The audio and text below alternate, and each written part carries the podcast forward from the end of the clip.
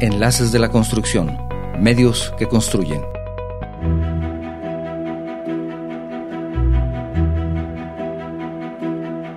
En este año 2022, el costo de la vida sigue subiendo afectando a las familias que gastan más por cubrir los artículos de primera necesidad. La industria de la construcción en México enfrenta un alza de precios en insumos y materias primas que van desde el 20 hasta el 80%, costos que definitivamente afectan a los diversos sectores de esta importante industria. El impacto de la inflación en la construcción es el tema de esta charla con el ingeniero Manuel Alejandro Rodríguez Suárez, presidente de la Sociedad Mexicana de Ingeniería Económica y de Costos, Asociación Civil. Te invito a que nos acompañes. Empezamos.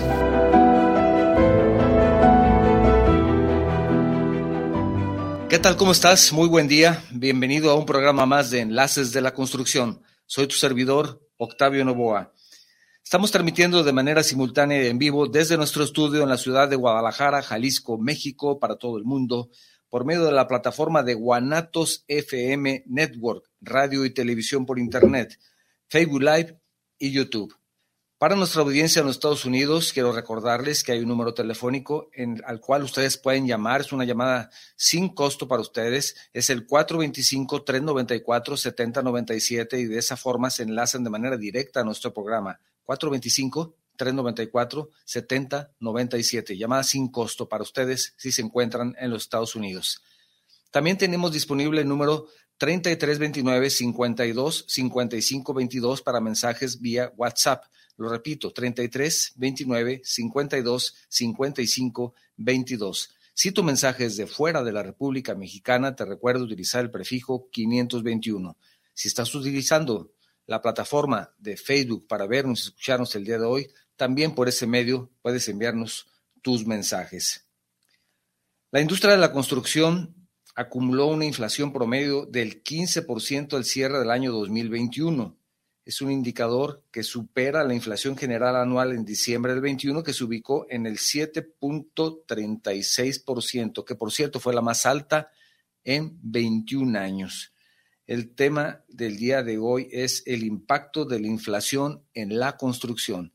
Y para hablar al respecto nos acompaña el ingeniero Manuel Alejandro Rodríguez Suárez, el expresidente de la Sociedad Mexicana de Ingeniería Económica y de Costos, Asociación Civil, y autor del libro Ingeniería de Costos, Reglas Generales de Presupuestación. ¿Qué tal, ingeniero? ¿Cómo estás? Muy buen día.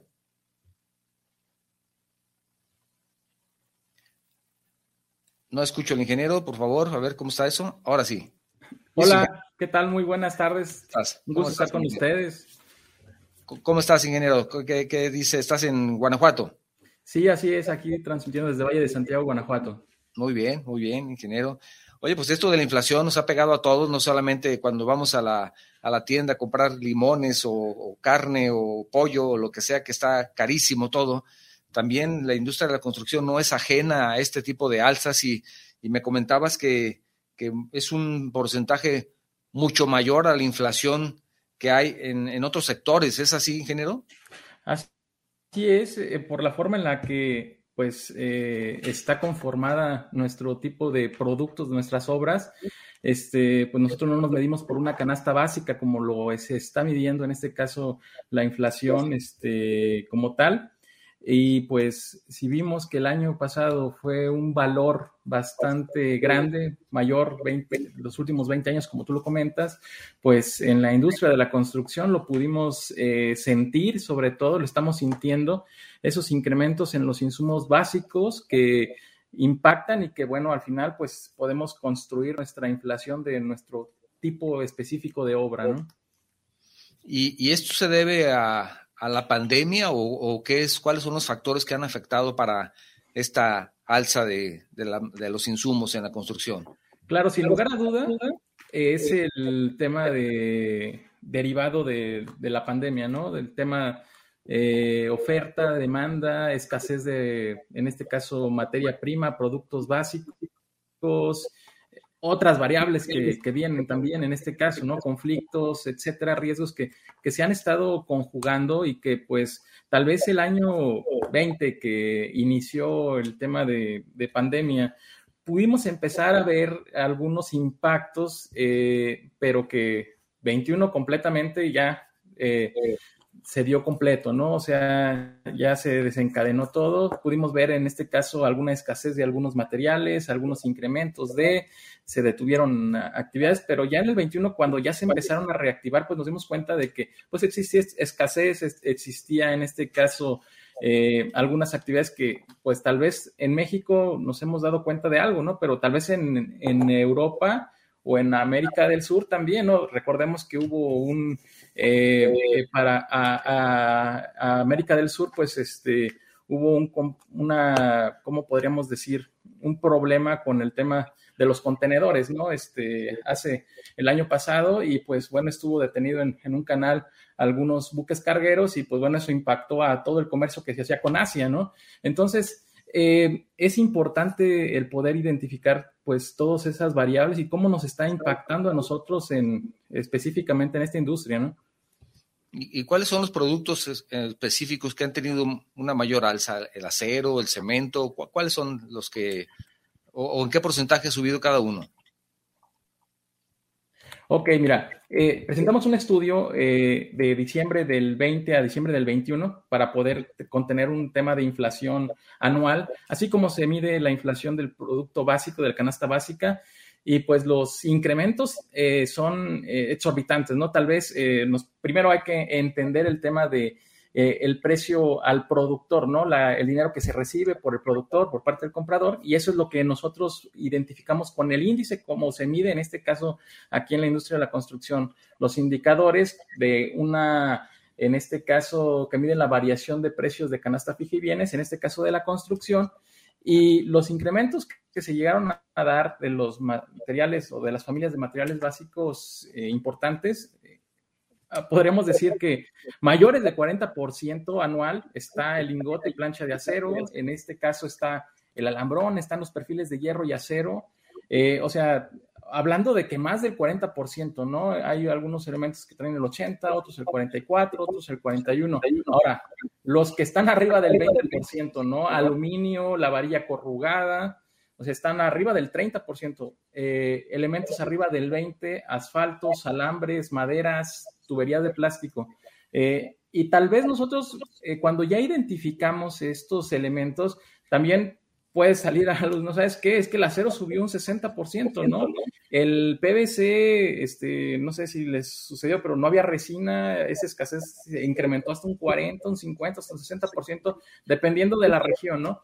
Entonces, estos indicadores, estos índices de precios al productor que estamos midiendo y que, bueno, al momento de hacer el estudio para los proyectos tipo, eh, pues nos arrojan pues, resultados bastante contundentes, inclusive sin, sin tener en este caso importes, ¿no? Si, solamente tenemos la participación del material, con eso podemos deducir eh, simplemente eh, una operación con valores importantes.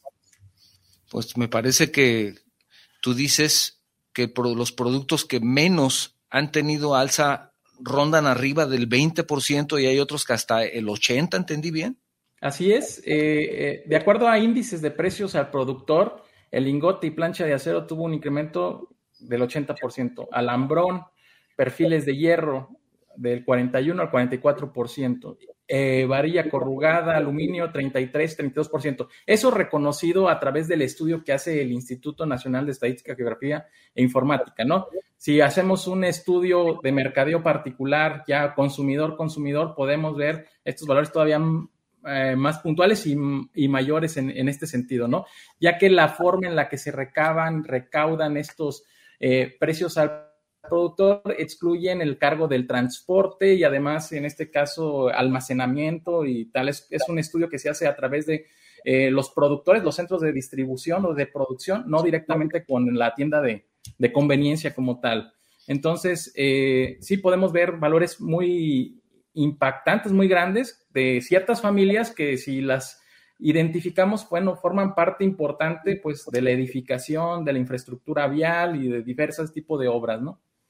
Soy ingeniero, pero lo que me dices también me parece verdaderamente mm, pues preocupante, porque si tú me dices que el índice que, eh, que, está generando el INEGI por medio de toda su, su formación, la estadística que ellos realizan, que pues es reconocido como algo verdaderamente bien, bien realizado, ¿no? claro. Se toma a cuenta los datos y el trabajo que realiza el INEGI es, es reconocido como muy certero, pero me dices que es menor a la realidad, prácticamente lo que me estás queriendo decir.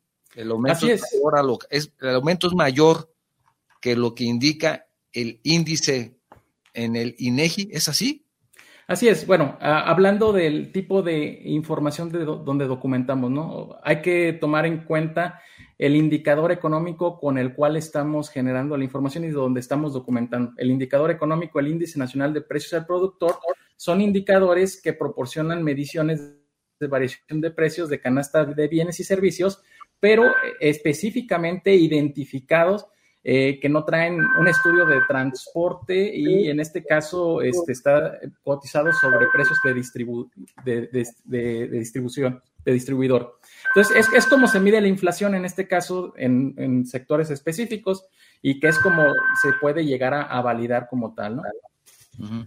Entonces, lo que, me, me parece preocupante, porque si en el caso de que en una obra pública nosotros tengamos la oportunidad de tener una escalatoria en un precio, pues lo que se toma es ese índice y no es real. Entonces, de todos modos, aunque suponiendo que se pudiera hacer una escalatoria, porque en ocasiones no es posible, pero vamos a decir que tú puedas demostrar, tú tienes una obra y puedes demostrar que hay un alza y se te considera, aún así entonces vas a perder porque no es la realidad. Así es, es la, la importancia de que tengamos esta herramienta como parte del reconocimiento a diversos tipos de contrato, en este caso, como tú comentas, ¿no? Tal vez no todos serán eh, aplicables, a menos de que sean contratos a precio unitario, o sea que, que, que, esté establecido desde la normatividad, desde su contratación, o inclusive los precios fijos, los precios alzados, este, sí tienen ciertos esquemas cuando existen condiciones económicas como ahorita, ¿no? Este, pero sí, el, indicador que hoy en día existe, con el que se llega a emitir, es con el que nosotros podemos medir la inflación. Si bien eh, es el resultado, es el general, el promedio de referencias que hace el estudio y que tal vez se queda en cierta forma, no, este, se queda debiendo porque no falta el tema de, de productor-consumidor que se tendría que hacer estudio. Sin embargo, la normatividad que hoy en día tenemos, en este caso en la materia de, ley de, de, reglamento, te permitiera, en el caso de que los índices o los indicadores no reflejaran la realidad a través de una metodología, poder en este caso compensarlo o generar ese índice, sí se permite, ¿no? Eh, más bien lo podemos utilizar en este caso eh, el indicador para medir la inflación por el lado de la construcción con datos que nos emite en este caso este, eh, el Instituto de Estadística y Geografía, ¿no? Algunas cámaras de construcción en algunos países lo que hacen es que como no tienen un instituto de este tipo, este, ellos hacen el estudio de costeo y hacen su precio productor-productor y pues bueno, se van generando los índices. Es algo que pues se ha tratado en la Cámara de Construcción, aquí en México, en la Cámara de Construcción, de que se puede implementar. Tiene la infraestructura con las 44 delegaciones y todo para hacer igual el estudio que hace INEGI.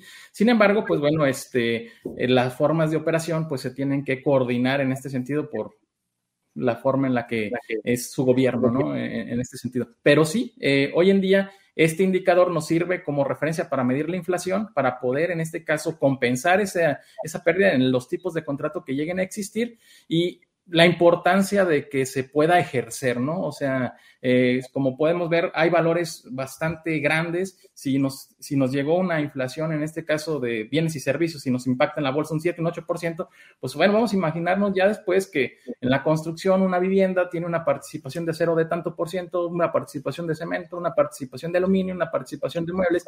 Entonces, ¿cuánto en realidad es ese impacto, no? Muchas veces pensamos que, que, no es este, tanto, pero el mismo, los mismos indicadores que hoy en día se tienen, por ejemplo, el indicador de construcción, el, índice 23 de INEGI, donde ya ellos hicieron el estudio y nos indican a la industria de la construcción, el, el índice promedio de incremento es del 15.32, o sea, 15.32%, y, y lo subdivide, ¿no? Este, de acuerdo al Sistema de Clasificación de América del Norte, el 2013, en cuatro rubros, edificación residencial, construcción de plantas industriales, edificación no residencial y obras viales para autotransporte. Cada uno tiene diferentes comportamientos, ¿no? La residencial 12.72, las plantas industriales 22, 29, podemos darnos cuenta por la participación de un insumo importante, como lo es el acero, ¿no? Este, edificación no residencial, 17 y obras viales y transporte 2093. ¿Qué debemos de hacer para esto? ¿no? Ese es un estudio que se hace, que se hace de manera global, que tendríamos que hacer un estudio particular de tipo de obra para poder en este caso conocer la inflación y la participación de estos insumos. Y cuando nosotros ya vaciamos y tropicalizamos esa información a nuestros modelos de costos, pues nos daremos cuenta de que el comportamiento que se está dando, pues nos da mayor que ese 7.20 que es de la bienes y servicio, huevo, leche, pañal, arroz, etcétera, y que es importante que lo tomemos en cuenta, ¿no? sobre todo por las prácticas que hoy en día se dan con el tema de la estimación de costos, con el tema de la contratación. Hay muchos paradigmas de que no te puedo contratar con un factor de precio unitario mayor del 21, del 22, del 25, y cuando no te pueden contratar con ese importe y donde les pones un tope a los contratistas y donde pues no pueden reflejar esa parte, y si te llega un incremento del 10 o del 12, del 15, pues ya no es rentable. ¿Por qué? Porque vas a tener que absorber inclusive parte de utilidad, de financiamiento y de, y de indirectos, ¿no? Bueno, ojalá fuera nada más absorberlo. Eso te puede llegar incluso a tener pérdidas, ¿no? O sea, que no alcanzas a cubrir ni con tu utilidad estimada, que ahora sí ni con la utilidad cubre, sino que ahora tienes que poner, ¿verdad? Claro, ese es el principal riesgo que, hoy en día llegamos a tener si no tenemos esa cultura de poder, en este caso, eh, ejercer el ajuste de costos para los contratos que sean aplicables. Y también alertar a las, eh, en este caso, a las autoridades que están hoy en día muy de moda los contratos a precio alzado, precio fijo, eh, sí. efectivamente les facilita el tema administrativo, el tema de estimaciones, inclusive pueden tener ya hasta menos supervisores, etcétera. Pero si no tienes un alcance completo, si no tienes un proyecto completo, bien definido y un estimado correcto, o sea, tendrías que hacerlo, para hacer un precio alzado tienes que hacer un unitario, en este caso en el sector público, para tener esa garantía de referencia y además esa proyección de eh, de inflación, porque es un precio fijo y lo que se está haciendo en su momento, si se llega a tener, es poner en riesgo ese recurso, ¿no? Porque si, si te topas, me ha tocado ver algunas eh, instituciones donde traen presupuestos bases con el precio alzado eh, del 23%, del 25%, y ves que el esquema del alzado es con un, te dan un anticipo, el financiamiento es de toda la obra y después tienes que conciliar. Eso te genera cuatro puntos mínimo o cinco puntos de financiamiento, más aparte los incrementos que se van a dar con el tema de inflación. Entonces, está completamente eh, estigmatizado o, hay paradigmas que, se tienen que romper sobre el tema de, ese valor, de esa estimación, ¿no? Y bueno, los unitarios, pues hoy en día también, pues eh, tenemos ese, rubro, ¿no? Tal vez el establecer la utilidad, el establecer el indirecto, establecer el financiamiento, pues hay hoy en día también este paradigmas de valores en los cuales, pues, este, eh, nunca han, o tal vez a últimas fechas se ha estado pulverizando el valor, en el cual, pues, hoy hoy en día cuando vemos este tipo de inflación, pues ni siquiera se compensa con utilidad y financiamiento a veces, ¿no? Exacto, exacto. Si me permites, voy a recordar los números telefónicos para las personas que nos escuchan en los Estados Unidos. Hay un número al cual ustedes pueden marcar, que es el 425-394-7097, llamada sin costo para ustedes. Lo repito, 425 394 7097. Es un tema muy, muy, muy interesante. También tenemos un número telefónico disponible para las personas que deseen enviarnos un mensaje vía WhatsApp, que es el 3329 52 55 22. 3329 52 55 22. El prefijo 521 si tu mensaje es de fuera de la República Mexicana o por supuesto, si estás utilizando la plataforma de Facebook para vernos y escucharnos el día de hoy, también por ese medio podemos recibir tus mensajes. Oye, oye, ingeniero, pero eh, me parece que estábamos un poco acostumbrados a que no había alzas. Teníamos un porcentaje muy pequeñito de inflación durante todo el año. Y llega la pandemia y ya se percibía que iba a haber una, una situación complicada eh, y conforme se iba viendo las noticias en el sentido de, la, escasez de algunos materiales, como bien dices, con el problema de la crisis de los contenedores, por ejemplo, ¿no? O con la falta de, de microchips para la fabricación de automóviles, o etcétera, una serie de consecuencias que nosotros ya mm, si no tenemos la certeza, percibíamos que esto iba a afectar de manera indirecta y ahora fue directa al sector de la construcción. ¿Qué, pasa si con este desfase tan grande que estamos viendo ahora, que parece que no estamos viendo todavía el final, sino apenas el principio, espero estar equivocado, eh, ¿qué, qué pasa entonces? ¿Qué, ¿Qué, tiene que hacer una empresa constructora que, que, trae varios proyectos y de por sí hay escasez en el trabajo? ¿Qué, ¿Qué, tiene que hacer o qué tendría que haber hecho, que ya lo pasado pasado, para estar preparado para una situación de este, de, en este sentido? Ok, pues eh, primeramente estudiar a dónde vamos a, a, nuestro cliente, ¿no? O sea, primeramente estudiar al cliente, eh, cómo paga el cliente, eh, qué tipo de contrato es, eh, qué, qué, tanto riesgo llega a existir en el, en el, contrato. Muchos contratos son muy leoninos, dicen en el, en el extranjero, donde es, es, es este, ganar uno, perder otro, quien se deje. Hoy en día hay que hacerlo en este caso colaborativo. Y además hay que, en este sentido, prever si existiesen cláusulas para poder atender. Un dato importante sería, eh, primeramente, la estimación, ¿no? El, el, desde la estimación de la oferta que vamos a tener. Si es correcta esa estimación, si consideramos toda, en este caso, puesto en el sitio de los trabajos, o sea, aplicar mejores prácticas en, en la estimación de costos, eh, el, el, estudio del mercado, el, el eh, bueno, todo el costo directo que tenemos, el, los gastos generales, el identificar que puede salir con todos esos elementos, el tema financiero, el cliente cómo es, cada cuándo paga, las condiciones de pago. Por ejemplo, ahorita, por ejemplo, hay, hay, hay organismos municipales que tardan mucho en pagar, por ejemplo, ¿no? Hay tal vez estatales que tardan muy, muy este, poco, pero también hay clientes privados que pues tienen ciertas políticas de tiempo, ¿no? Entonces, si es que llegase a hacer eso, acercarse con instituciones crediticias, acercarse con, eh, con donde puedas aplicar factoraje y donde puedas, en este caso, compensar o tener un crédito ya para poder atender ese recurso. Compra consolidada, en este sentido también, si es que se llega a poder, claro que esa compra consolidada te va a generar un financiamiento que vas a tener que, que, que, que solucionar después para poder ir este, optimizando el costo para que no se incremente, pero también vas a tener que darle flujo y, y, bueno, en el caso de que fuera unitario, si se le permite en el contrato, sí establecer desde su planteamiento, desde que se va a concebir, el que se pueda presentar el ajuste de costos, ¿no? Es, es vital, ¿no? O sea, por ejemplo, nosotros en tema de obra pública tenemos, eh, de acuerdo a la normatividad, pues eh, esa herramienta. Y además, eh, nuestra propuesta cuando se presenta la capacidad, ¿no? 30 días. Si se pasan 30 días y si no se inician las obras, puedes tú solicitar un factor de actualización o algún llaman arranque para actualizar los costos de acuerdo a los indicadores que, que se dan a través de INEGI, ¿no? Entonces, esa es una herramienta importante que hoy debemos hacer eh, uso que no es muy común en municipios, en, en, obras municipales, en algunos estados, este, muchas veces le dan la vuelta. Me ha tocado, por ejemplo, que llevas el ajuste y el supervisor no sale de la... Se, se, se, porque no, no están muy acostumbrados o piensan que va a ser algo, que es algo malo, que es un sobrecosto y que entiendan que no es un sobrecosto. Si no se hace esto, se pone en riesgo el recurso. ¿Por qué? Porque el recurso en este caso quieren muchas veces costo, tiempo, calidad y la calidad cuesta, ¿no? Y si te piden más requerimientos en calidad, pues debemos de tener el presupuesto para poder cubrirlos.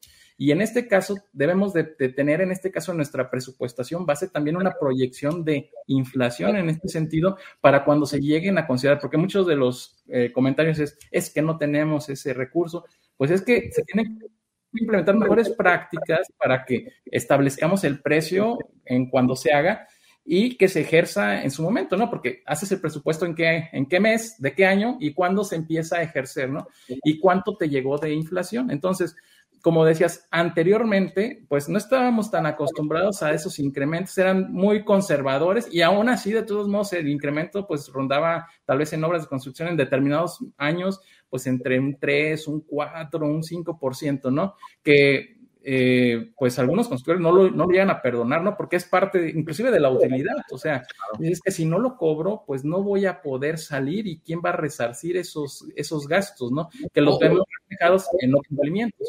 o lo considerabas en tus costos, ¿no? Ya de antemano ya sabías de alguna forma que esto iba a ser un 5%, entonces dices, ¿sabes qué?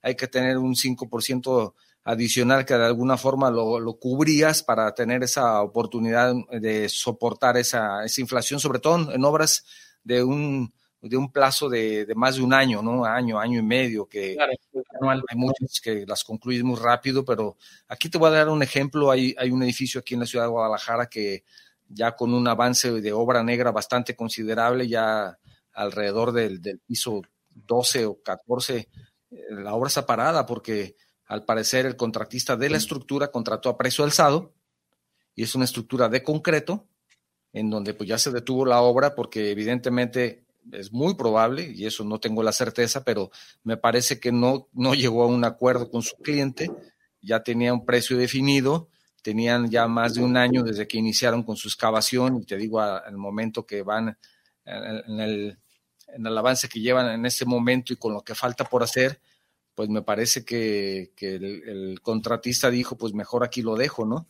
Claro. Y ya se tiene, se hace una bola de nieve porque la obra se detiene, número uno. Número dos, si ya hay, y eso tampoco lo sé, pero imagínate, ya había una promoción, si ya hay departamentos vendidos, las personas que dieron anticipos a cierto precio, que ahora el, inversionista dice, bueno, pues yo por qué voy a perder. O sea, se hace una, se hace una bola de nieve que definitivamente pues ahora ya no le van a entregar ni, ni su departamento al que ya compró en preventa a un precio supuestamente mejorado para tener ese beneficio de haber apoyado también con sus ingresos en la preventa. Eh, yo creo que mm, no conviene a nadie, en pocas palabras, ¿no? no claro. Esto es una situación que está, estamos viendo, me parece, el principio. ¿Tú crees que es el principio o, o ya llegamos a un pico en donde de aquí en adelante puede ya no puede haber más incrementos o tenderán a bajar? Mm, yo considero que apenas estamos viendo los resultados, ¿no? O sea, si, si recuerdas año pasado, eh, bueno, antepasado que empezó el, el, tema, pues sí hubo impacto ya y se redujeron metas, empezó a, a, a, haber escasez, ¿no? ya de, de, de trabajo y de actividades, se detuvieron muchas y no se vio impactado inmediatamente, porque pues no tenía en este caso el proveedor o el, o, quien generaba el producto, pues no había ventas, ¿no? Ahora que se va reactivando, en medida que se va reactivando, vamos viendo pues que van existiendo, como tú dices, problemas de logística, de embarcaciones, de transporte, eh, en este caso de, eh, escasez de uno u otro u otro, y parece que el año pasado le tocó al acero, ¿no? Y este año le tocó al cemento, ¿no? Y tal vez el siguiente eh, semestre eh, se, van viendo, ¿no? Vemos ahorita impactos eh, con el tema también indirectos, ¿no? Con el tema de conflictos, ¿no? El combustible, ¿no? Este, las reservas que, bueno, dicen, ¿no? Que tal vez en unos meses, este, puede que que con lo que se está conteniendo y con lo que se tiene que incrementar, etcétera. Entonces, estamos viendo que prácticamente está impactando a toda la cadena, ¿no? O sea, si el combustible sube, pues por ende, aunque los materiales estén completamente ya en la cadena suministrada, pues el transporte, que es el otro enlace que nos hace llegar y ponerlos en el sitio, pues va a impactarse. Entonces, yo considero que eh, este año todavía y a principios del siguiente vamos a tener en este caso impactos, ¿no? De hecho, hicimos un estudio con obras públicas, o sea, con obras que, identificamos en, páginas de transparencia, con catálogos de conceptos, estimando de diciembre de 2020, aplicando índices con lo más conservador, en este caso con el tema de la mano de obra, porque hoy en día la mano de obra hay un incremento histórico, pero pues no se ha reflejado en nuestros bolsillos ni, ni, ni, en, ni en todo lo, en todo, en este caso, en todo el sector. Y el estudio que, generamos, por ejemplo, de pavimentaciones de caminos de asfaltos, un 17.23%. Un camino de 6 metros, este, de 2 kilómetros, sencillo. Pavimentación de una calle de concreto, 8.20%, ¿no? Una aula de 6 por 8 de las de escuelas, este, 11.4%. Una vivienda de 56 metros cuadrados, eh, 12.55. Una, una, en este caso, una barda, por ejemplo, nada más la pura barda, la, en este caso complementaria, 9.7% de diciembre a diciembre, o sea, la inflación, ¿cómo le ha impactado la inflación? Y el estudio que ahorita le hemos dado seguimiento al mes de, eh, en este caso de febrero, con lo que se ha, en este caso, emitido, pues ya nos da valores con un promedio eh, de un 3%. O sea, ahorita ya hay un incremento en caminos asfaltos 2, 2.7, por ejemplo. calles de concreto 3.7, el cemento, no el concreto en este caso.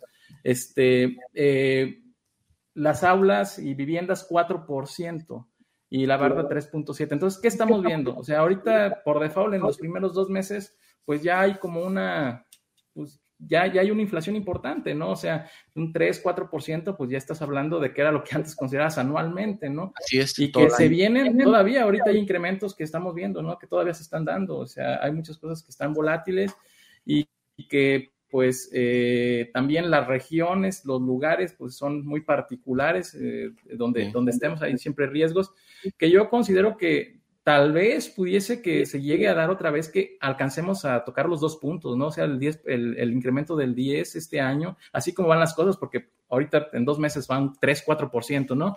Este, y con el tema latente de los combustibles, en este caso, este, pues que el transporte es el que por ahí no, nos puede que impacte. Entonces, yo sí considero que todavía este año va a ser importante en este sentido. Eh, como que parece que se restablece. Ya ahorita están, ya se está invirtiendo más, ya hay más incremento de, inversión, etcétera. Pero pues estamos viendo y, vamos a pasar por ciertas, tal vez, este, pues rescisiones de material, pues, o sea, este, que, no haya o que en este caso ofertas, demandas, que, hay, que hay que ir previéndolas, ¿no? Y entonces, ¿qué hay que hacer? Pues hay que eh, preverlo en este sentido, ¿no? y proyectarlo y tener tus costos muy bien, muy bien hechos, ¿verdad? Ahí sí entra la ingeniería de costos. Yo creo que ahí ahora, ahora más tiene un, papel básico y fundamental.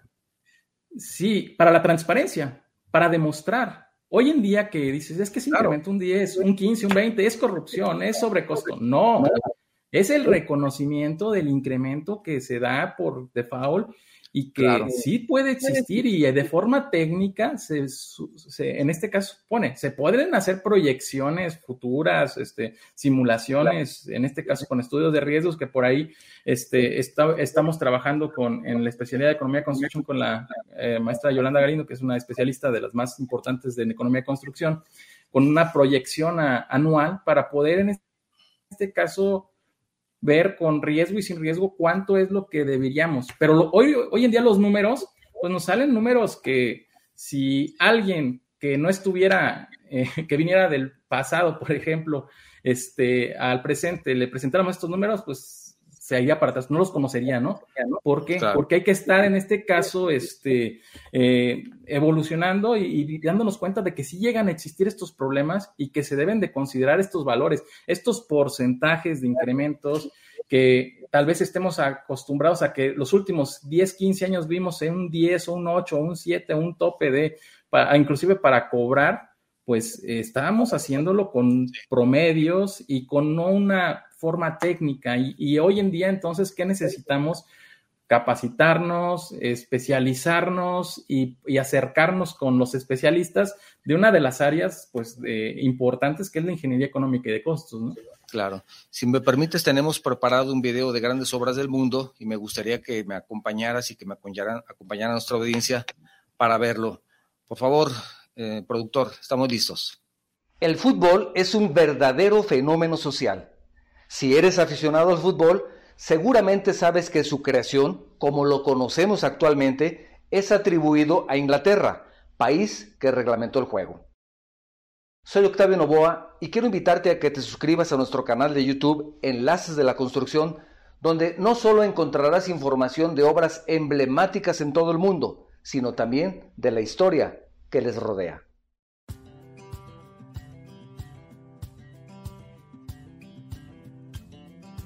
El fútbol es definitivamente un espectáculo de masas, un fenómeno social donde se mueven impresionantes cifras y que es también un escaparate de estrellas.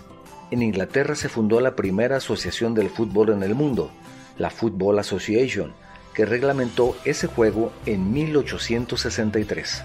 Manchester es una importante ciudad del noroeste de Inglaterra, con una rica herencia industrial, con un poco más de 500.000 habitantes está situada a orillas del río Irwell, conocida por los aficionados a este deporte como la casa de dos grandes equipos, el Manchester City y el Manchester United, donde jugó por cuatro temporadas Javier Hernández, el Chicharito, consentido de la afición mexicana.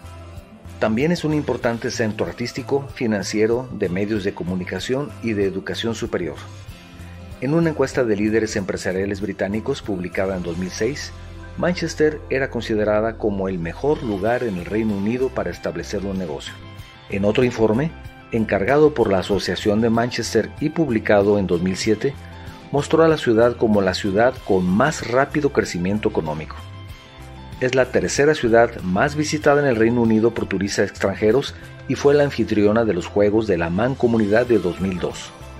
De esta ciudad han salido grupos y solistas tan relevantes como Oasis, con Noel y Liam Gallagher, y Andy Gibb, de los Bee Gees, además de contar con la afamada Orquesta Filarmónica de la BBC. En el año 2003 se inició en Manchester la construcción de la Torre Bitham, que actualmente es conocida como la Torre Hilton, puesto que el hotel ocupa sus 22 primeras plantas y que se abrió al público en 2006.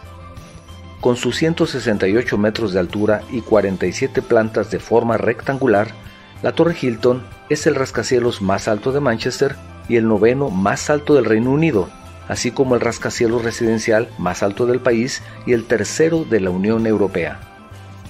En la planta 23 donde hay un voladizo que sobresale 4 metros y que le otorga al edificio su estilo propio, además de aumentar el espacio, hay un lujoso restaurante y a partir del piso 24, la Torre Hilton está ocupada por 269 departamentos, lo que la convierte en un lugar privilegiado para residir. En el techo hay una prolongación de la fachada que fue descrita por el diseñador del edificio, el arquitecto Ian Simpson, como una cuchilla de cristal que con sus 10 metros de altura igualmente acentúa la verticalidad de la fachada sur, marcando un claro contraste con la fachada norte y que a la vez sirve como pararrayos. Para la construcción de la torre se empleó hormigón pretensado y además fue la primera torre en el Reino Unido en utilizar el sistema de encofrado autotrepante para muros de la marca Doca, que no requiere de grúa y donde se usaron 57 mil toneladas de concreto. La fachada del rascacielos está totalmente cubierta por 6.000 placas de cristal y se añadieron algunos elementos para contrarrestar el exceso de luz, como las persianas de las ventanas de la fachada sur, que alteran la imagen del edificio dependiendo si están abiertas o cerradas y que permiten controlar la entrada de la luz del día. Del mismo modo, unas franjas de aluminio situadas en las fachadas este y oeste que se pueden ver desde la calle también impiden la excesiva entrada de luz hacia el interior. El lunes 22 de mayo de 2017, un atacante suicida detonó una bomba en un concierto en el Manchester Arena, matando a 22 personas. Tras el atentado, unos tatuadores decidieron que darían una parte del dinero cobrado por tatuar la figura de una abeja conocida como BCB a las víctimas del ataque. Miles de personas se formaron afuera de los locales de tatuadores en Manchester para estampar la imagen en su cuerpo. ¿Qué tiene que ver esto con la ciudad? Desde luego, no es por la miel.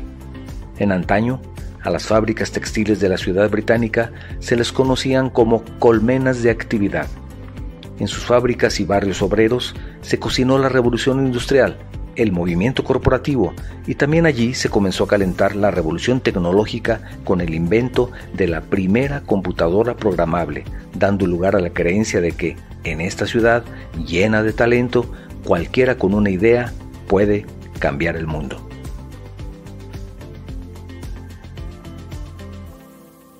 Enlaces de la construcción, medios que construyen.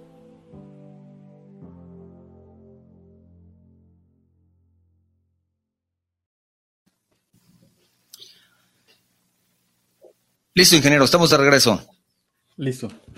Pensaste que íbamos a hablar de fútbol, ¿verdad? Pero no. Muy interesante. ¿eh? un poco de fútbol. Tenemos algunos mensajes, si me permites, ingeniero, para la, nuestra audiencia, el arquitecto Luis Antonio Martínez. Gracias, arquitecto, por tu mensaje. Felicidades al programa. También la ingeniera Gabriela Tapia del CISEG, también te manda saludo y, felicidades por, por, el programa. El arquitecto Pablo Cotoñeto, también de la Cámara Mexicana de la Industria de la Construcción, Delegación Jalisco. Javier Ruiz, saludos para el programa de Enlaces de la Construcción, saludos para el ingeniero Manuel Alejandro desde Campeche. También tenemos Luis Fernando Gutiérrez, dice saludos para el programa, saludos para los ingenieros, un gran saludo para el programa de Enlaces de la Construcción y saludos especiales por llevar este espacio. Gracias, gracias Luis. Mariana Zip te manda saludos desde Calquiní en Campeche. Saludos amigos ingenieros, no me pierdo sus emisiones. Gracias Mariana. Joel Rodríguez dice, saludos para el programa, lo escuchamos en Zapopan, saludos a enlaces de la construcción. También tenemos mensaje de Abraham Vera desde Monterrey, muy buen tema, felicitaciones al invitado. Luis Gerardo Cárdenas, saludos cordiales, información práctica muy ilustrativa, agradezco el contacto, gracias, gracias. Olivia Llamas, también felicidades por el programa, saludos al invitado de lujo, excelente tema. También Salvador Reyes te manda un saludo, periódico Constructips. También tenemos saludos de, no, son todos, ya los ahí, los otros. Y déjame ver, creo que por aquí tenemos otro. Antes de cerrar esta parte. Estamos listos, no. Oye, ingeniero, pues hay, hay, un gran, hay un gran problema en este momento, pero em, ya, ya entró la crisis, como tú dices, todavía continúa es apenas el inicio, el inicio del año, que ya estamos en el cuarto mes, ya tenemos un alza considerable que han podido detectar. ¿Y qué hacer? ¿Qué hacer ahora? Vamos a decir, en el sentido de, si yo soy un, pequeño constructor, estoy construyendo una vivienda para uno de mis clientes, una vivienda, vamos a decir, de tipo residencial, y yo le coticé um, cuatro millones de pesos y ahora estoy viendo que va a costar cinco, ¿Qué, qué, qué, está pasando ahí en ese sentido? No tenemos tal vez un contrato tan, mm, digamos, ¿cómo se puede decir? Como un contrato de obra pública, ¿verdad? Tan específico, donde podamos, como tú dices, tener nuestros costos y poder demostrar esas alzas para en un momento dado exigirlas y protegernos de, esto que, verdaderamente está muy complicado. Pero el, pequeño constructor que está haciendo obra ah, de manera privada, no hablamos de grandes fábricas, edificios, plantas industriales, caminos, sino el pequeño constructor, el constructor privado, ¿qué, tiene que hacer? Ok, pues mira, eh, primer dato, este, la fuente de consulta. Muchas veces estamos acostumbrados, eh, y sobre todo cuando estamos, estamos en tema privado y sobre todo también cuando estamos eh, de, forma más pequeña de, de utilizar tablas, parámetros, referencias para poder eh, llegar a un valor, ¿no? Eh, muy importante que la estimación paramétrica, un parámetro de costos es una estimación conceptual en donde pues vamos a tener variaciones bastante grandes eh, y que pues aunado a eso, si tenemos información que de dónde, de dónde venga, y en este caso, la fuente de consulta muchas veces tiene una confiabilidad. Muchos de las eh, publicaciones de parámetros tienen modelos de viviendas o de edificios de hace más de 30 o 40 años, ¿no? Los puedes ver hasta cuando eh, ves los modelos y los ves a lápiz o, ni siquiera están en... A ver, aquí te interrumpo, aquí te interrumpo un momentito. Si, por ejemplo, una persona me dice, oye, quiero que me construyas una pequeña bodega, volvemos a lo mismo y de pronto nos vamos a esos parámetros y dices, ¿cuánto anda el metro cuadrado de construcción de bodega? O de, ¿Es lo, peor que podemos hacer? Eh, si no tenemos el estudio correcto, si no hacemos el comparable adecuado, sí. ¿Por qué? Porque estamos comparando algo que se parece, que no sabemos si tiene lo, necesario, ¿no? Sí. Puntualizar densidades, podemos utilizar parámetros funcionales como densidades de acero, restricciones, densidades de concreto, etcétera, un dato importante es que podamos ah, meternos un poco más al proceso de estimación, donde con la madurez que lleguemos a tener podamos ofertar o estimar un valor y ese valor podamos también inclusive tener esa, identificar esa confiabilidad de acuerdo a nuestras experiencias en proyectos, en este caso pasados, ¿no? Documentar eso. Una vez que documentamos, que tenemos, podemos tener esas incidencias de incrementos en lo que estamos viendo. Y pues un dato importante es el que podamos eh, reflejarlo de esa forma, ¿no? Que podamos presentar, en este caso, la información, la más transparente, pero con los datos eh, necesarios y que muchas veces no estamos acostumbrados, ¿no? Que pensamos que con un layout, con eso lo hacemos y con esto llegamos, pero el alcance bien definido. No dejarnos ir con esos valores en referencia, sino tratar de hacer una herramienta, acercarse con los especialistas, en este caso de ingeniería económica y de costos, y la empresa es pequeña, pues muchas no tienes esa infraestructura, pero sí puedes tener a gente a la mano que te puede, en este caso, ayudar, así como tienes al estructurista, como tienes al de geotecnia, pues puedes tener a, la persona de costos. Y eso nos va a ayudar, lejos de, una, de un gasto, es una inversión, ¿no? Porque en este caso el impacto o el, valor que puedes llegar a perder puede ser mucho mayor. Y un dato importante también, el tema de la contratación, como tú dices, ¿no? Tal vez no este, estamos acostumbrados, pero sí el establecer esquemas en el cómo se va a poder eh, reconocer una orden de cambio a través de un extraordinario, a través de un esquema unitario, etcétera, y en el que el cliente pueda y que conozca que, pues, en este sentido se le está dando de manera transparente la información y que algún cambio o todo lo que pueda llegar a impactar, pues puede tener en este sentido, ¿no? Entonces, eso es importante que lo podamos ir eh, madurando. Es algo que no hacemos, ¿no? Que no estamos acostumbrados a, poder generar. Y, y yo lo que haría, para los que estiman, para los que estiman, muchas veces yo soy mucho, muy de la idea de que hagamos una bitácora de costos, ¿no? O sea, una bitácora de cada proyecto, una, yo le llamo el plan de estimación de costos de cada proyecto, porque eh, en este sentido, eh, cuando se habla del tema privado, público, pues eh, tú estimas en función de lo que te entregan, ¿no? Y si el proyecto tiene deficiencias, pues tú tienes unas tácticas y estrategias en las cuales, pero no corriges cuando se termina y, y, arrastras muchos de esos errores cuando quieres empezar un nuevo proyecto. Entonces, yo sí recomiendo mucho que se puedan adentrar un poco a este apartado, que lleguen a utilizar la información de herramientas, sí, como una herramienta, pero que puedan complementarla y que en este caso se forme una cultura en el caso de la lección aprendida para documentar en este sentido la información. El sector público, pues bueno, ya tenemos en este caso referencias eh, que, pueden ayudar con el tipo de contratación, pero yo lo que les recomendaría al sector público, en este caso, el riesgo que se pone el recurso, ¿no? Los contratos a precio alzado que hoy están de moda, hoy en día son riesgosos. Tal vez sí le van a trasladar el riesgo y todo el contrato al contratista, pero el alcance se pone en riesgo, la calidad se pone en riesgo. Y en este sentido, este, sí sería importante que o que desarrollen correctamente el proyecto y que lo, hagan bajo un esquema en el cual pues van a tener la garantía de que lo que se haga se pague y que se pueda promover, ¿no? Porque sí, este, el esquema. precio alzado eh, hoy en día que está de moda está todavía subutilizado eh, y además está, eh, bueno, para el sector público, pues, en este sentido, hablando de, este, y además genera a veces mayor costo, ¿no? El financiamiento en un presupuesto base de un precio alzado es mucho mayor que un precio unitario, ¿no?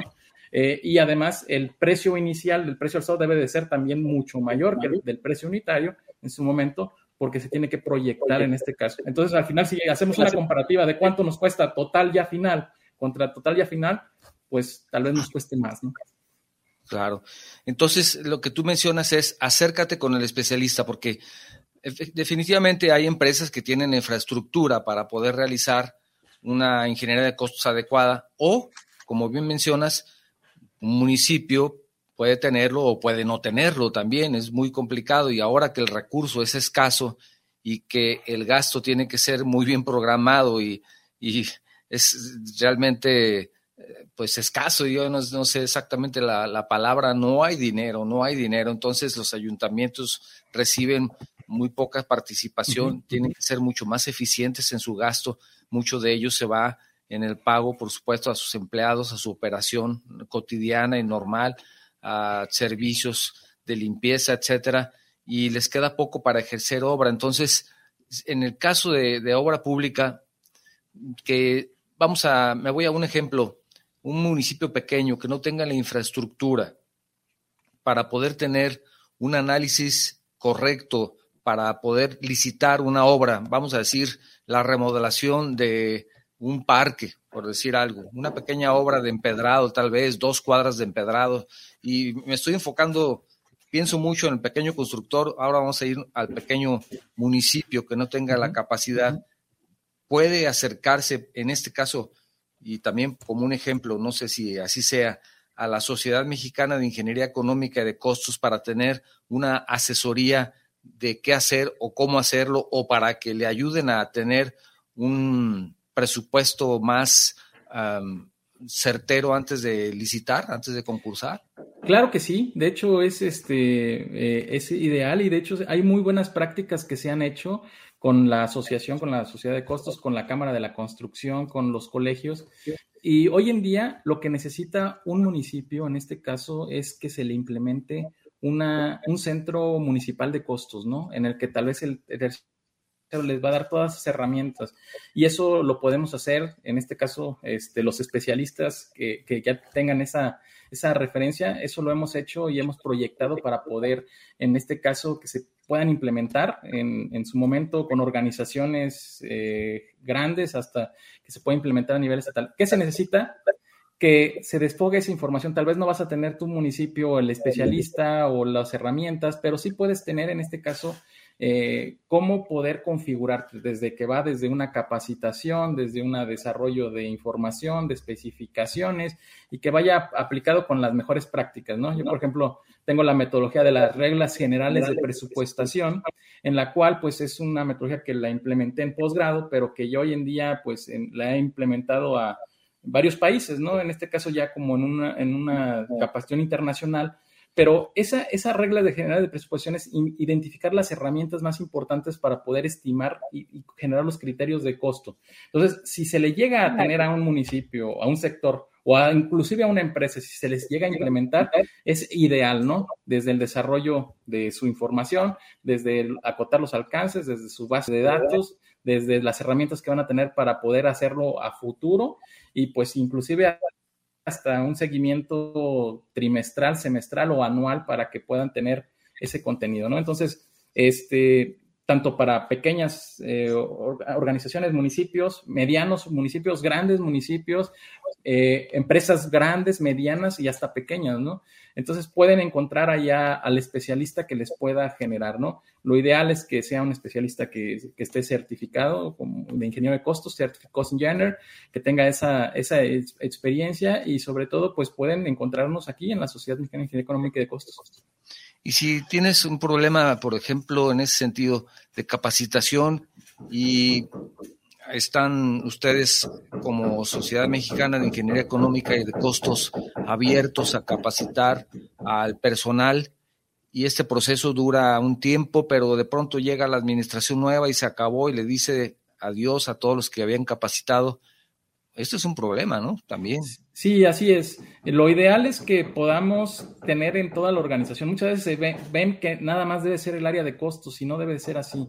Debe de estar el área completa para que quienes eh, generen tanto supervisión como eh, proyectos, como costos, eh, tengan el mismo idioma. Muchas veces es, esa parte de nada más le voy a dar la capacitación de costos a mi área de costos es es uno de los peores errores que podemos tener porque necesitamos que todos se puedan comunicar en este sentido, que puedan eh, externarles el, el que está de supervisor, el proceso constructivo, el que está en proyectos, la especificación general y el que está en costos, materializarlo. Cada uno tiene sus herramientas, tiene, tiene eh, eh, en este caso, ese talento que es lo integral que debemos de hacer, ¿no? Y, y eso es, es importante que pues eh, todos hablemos el mismo idioma y que todos podamos estar alineados para en el caso de que llegue alguien y tenga que sustituirse, pueda automáticamente alguien, aunque esté en otra área, adoptar ese, esa parte. Como profesionales podemos estar eh, en, en, ese, tenemos esa capacidad, ¿no? ¿Y no sería una buena alternativa que más bien fuera externo para que no estuviera sujeto a esos cambios y también sujeto a temas de no solamente de falta de conocimiento, sino también temas de corrupción? Sí, muchos han optado en este caso para que eh, se desarrolle de una manera general, porque en este caso tú ya con, bueno, podemos conocer los beneficios de la, eh, de, la especialización, ¿no? En este sentido, ¿no? De que el tiempo, los entregables, dependiendo para qué lo quieres, este, pero sí puede ser eh, algo óptimo el que ya llegues y les tengas ese traje a la medida en el cual pues se puede implementar lo más rápido posible y pues en este sentido tenga los mejores resultados, ¿no? Entonces, eso es algo que nosotros lo, lo vamos acompañando y, bueno, en lo personal lo hemos hecho, este, y bueno, lo acompañamos con herramientas, ¿no? En este caso, pues, este, con las publicaciones especializadas que llegamos a tener y que son ahora sí que una guía eh, en el cual, pues, ese criterio se va mejorando, ¿no? Sí, porque, como te digo, si termina la administración y llega uno nuevo y quita a toda su gente y pone a alguien nuevo, pues ahora sí que otra vez llegan a aprender y otra vez capacitar y es un ciclo que pues, se, repite y se repite y se repite y más bien se convierte en un círculo vicioso y, además de eso, si se hace externo, también hay, por lo menos se limita un poco la posibilidad de que exista corrupción y puede haber un poquito más de, no solo transparencia, sino de cuidar esos recursos que te digo son, son escasos, ¿no? Claro, y ahorita como estamos en tiempos y con lo que queda de las gestiones de los eh, de, muchos gobiernos, pues igual estamos a la mitad en este sentido, ¿no? A la mitad y apenas va a llegar recurso. Entonces, creo que puede ser una de los esquemas, una de las opciones que puede llegar a tener cualquier organismo municipal, organismo estatal en este sentido, este, y pues cualquier empresa también, o sea, viéndolo en, este, en esta parte, ¿no? Y como una oportunidad de negocio, ¿no puede ser también factible que una empresa se dedique exclusivamente a dar el servicio de, de, ingeniería de costos y presupuestos a particulares, ya sea empresas o, o privados, constructores privados, ingenieros, arquitectos? ¿No podría ser una alternativa también? Sí, de hecho es, es algo que, por ejemplo, nosotros hacemos y que vimos en su momento en nuestro estudio de mercado cuando iniciamos, bueno, la vocación era ingeniería económica y de costos, eh, enfocado a, primeramente a áreas de factibilidad y después ya al servicio de las empresas que no pueden tenerlo. Entonces, las empresas que no pueden, no tienen ese, eh, esa capacidad de tener toda la nómina completa de un año de un personal o que no pueden hacer un estudio de ajuste de costos o que necesitan presentar una licitación o presentar un presupuesto base, nosotros les damos de esas herramientas, ¿no? A las empresas que son constructoras, a las empresas que son en este caso proyectistas que necesitan hacer un, presupuesto base, referencia, una base de datos. Eso hacemos a los organismos municipales o estatales que necesitan desarrollar un catálogo único, una base de costos, un estudio de revisión de ajuste de costos. Normalmente eh, llegan muchos ajustes, ¿no? Y no pueden revisar, entonces también puede ser ese apartado. Entonces, ahora sí que ponemos eh, en la canasta todas las opciones para que puedan eh, acercarse eh, y que, muy importante, ¿no? Este, que, que, vean sobre todo los perfiles, ¿no? Los perfiles que, que, puedan generarles esa confianza y que puedan ver que sí tienen esa capacidad, que sean profesionales, que tengan títulos, cédula, que se dediquen a la ingeniería de cosas, que se dediquen a la ingeniería civil, a la construcción, a veces encontramos este, eh, algunas excepciones, ¿no? Que, que no tienen nada que ver con la construcción, entonces eso es muy importante. Claro. Si me permite, nos quedan algunos mensajes todavía por leer. Javier Rosales, saludos para el programa de enlaces. Gracias, Javier. Es bueno tocar este tipo de temas porque hay muchos ingenieros que damos un presupuesto y en ocasiones salimos perdiendo. Pues sí, es tu patrimonio que está en juego. Y el ingeniero, la ingeniera Raquel Cervantes, saludos desde Cihuatlán, Jalisco, dice aquí escucho el programa en mi oficina, me recomendaron su programa, los felicito porque nunca había tenido el honor de escucharlos. Raquel, el honor es nuestro. Es mucho gusto porque nos escuchas y sobre todo por tu mensaje. Saludos hasta Cihuatlán. Carolina Gudiño, saludos para el programa Enlace de la Construcción desde Ciudad Juárez. Y también Rosalía López dice saludos para el programa desde San José, California. Gracias, Rosalía. Estaba sintonizando Radios del Mundo. Y su programa me dijo, quédate aquí. qué bueno que no le dijo que te vaya bien, porque qué bueno que es de tu interés. Gracias, Rosalía, también por escucharnos. Gracias a todos los que nos han enviado mensajes el día de hoy. Me parece que no tengo ninguno todavía que, que queda aquí, perdón.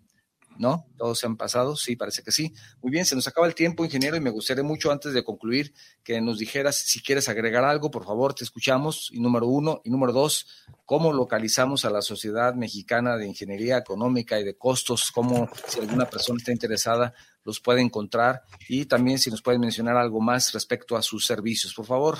Eh, y además, ¿cómo encontramos tu libro, que está buenísimo? Ya se acabó, ya no hay, viene nuevo, platícanos. Sí, sí, sí, muchas gracias. Pues bueno, este, la Sociedad Mexicana de Ingeniería Económica y de Costos, eh, hay una página de Facebook que se llama Sociedad Mexicana de Ingeniería Económica y de Costos. Ahí nos pueden encontrar. Hay un, o, la página web es.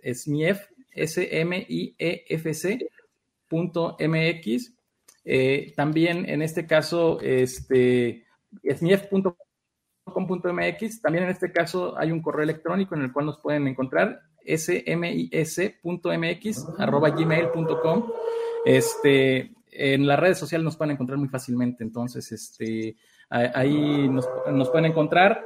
Eh, el libro, pues igual eh, eh, por ahí este, te agradezco que nos has ayudado a, promover mucho el libro. Hoy en día tenemos dos publicaciones, que es este, Productividad de la mano de obra aplicando Lean Construction y Reglas Generales de Presupuestación, que en este caso, ah, bueno, creo que aquí está, esa es la segunda edición.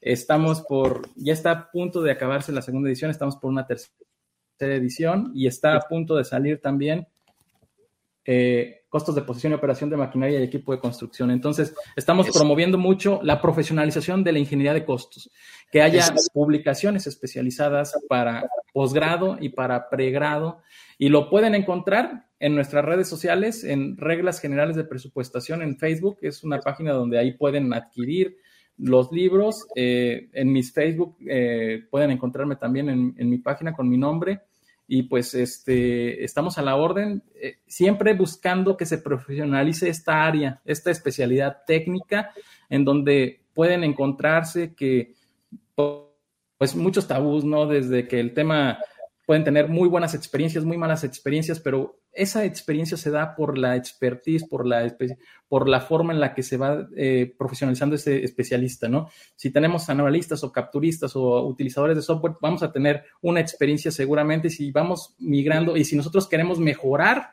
y estamos en esta área, pues qué mejor con mejores herramientas, ¿no? Entonces yo los invito a que se puedan, en este caso, capacitar, que se puedan certificar, que vean los pasos. En el libro te dice los pasos que puedes tener para llegar de analista de costos hasta ingeniero de costos y qué más puedes llegar a hacer si tienes cierta carrera eh, o licenciatura, por ejemplo, en ingeniería civil. Y eso es lo que tratamos, de que se promueva en este país esta especialidad.